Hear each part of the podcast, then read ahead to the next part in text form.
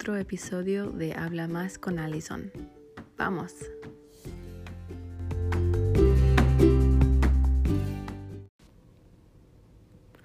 Hola, otra vez. Estoy pensando mucho en todo lo que hemos vivido en el último año y que todo es tan fuera del normal para todos. Em, la situación en el mundo em, con coronavirus, con COVID-19, nos ha dejado em, mucha, muchas, mucha falta de, de, varias cosas en la vida. y quería hablar sobre eso hoy. para mí personalmente y para, para mi familia, lo más difícil creo ha sido em, estar completamente aislados de la familia extendida, em, de sí, de los amigos y no tener contacto con, con, más gente, estar viviendo día tras día en la casa con, con tu familia nuclear. Em, y claro, para, algunos de ustedes em, están viviendo em, solos tal vez em, o en, en, casa o apartamento compartido y eso, eso también tiene sus dificultades y sí, eh, estoy reflexionando sobre, sobre la, los los problemas y, las dificultades que hemos tenido este año.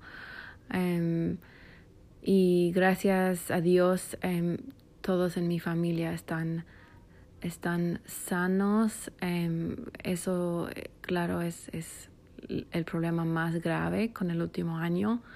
Y muchos de ustedes conocen a gente que, que se ha enfermado con, con el virus pero em, gracias, gracias a, Dios o a los poderes superiores, lo que sea, em, nadie en mi familia se ha enfermado muy grave. Y claro, estamos agradecidos por eso, em, pero a la misma vez hay, hay e, el estrés y y los, los desafíos de, de, estar todos los días en la casa. Em, como seres humanos em, estamos programados para estar en comunidad, vivir con otras familias, eh, muy cerca de, otros papás, otros mamás. Em, en cuanto a la crianza de niños, de, de hijos, Em, no es un trabajo que deberíamos hacer solos, es un trabajo que em, requiere una comunidad, eh, un pueblo, como dice el refrán. Em, es, es, es sumamente difícil criar a hijos sin la ayuda de, de otras personas y, y no poder compartir el trabajo em, causa mucho estrés para las familias y en las parejas.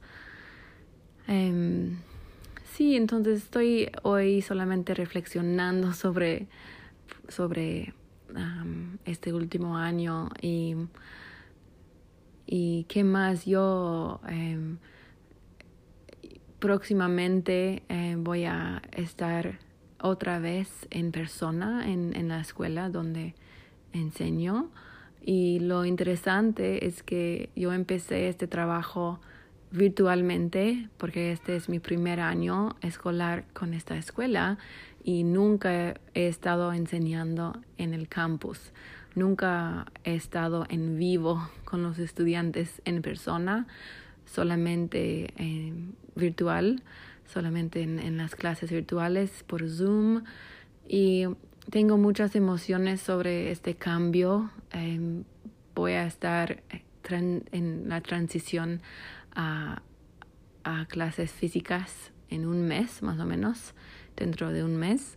Y estoy emocionada por eh, el lado de ir a mi trabajo, salir de mi casa, eh, salir de mi dormitorio, porque yo trabajo desde mi dormitorio, y estar en, en, persona con estudiantes y colegas, que es algo que no he hecho en mucho tiempo, y es la razón por la cual me, me hice profesora, como todos los, los profesores van a entender, um, o, muchos trabajos que son trabajos con, con personas, extrañas mucho el, el factor em, humano y extrañas estar, estar junto a, a colegas o a clientes, etc.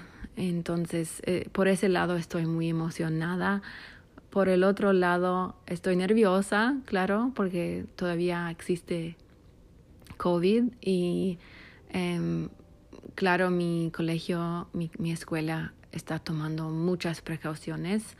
Um, hay, hay, los protocolos y precauciones de todos los días que, que, um, que vamos a hacer para, para que no tengamos casos dentro de la escuela.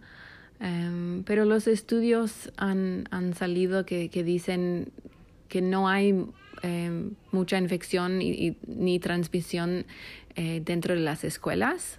Entonces, em, por eso estoy, estoy más contenta y más tranquila. Eso me hace sentir mejor.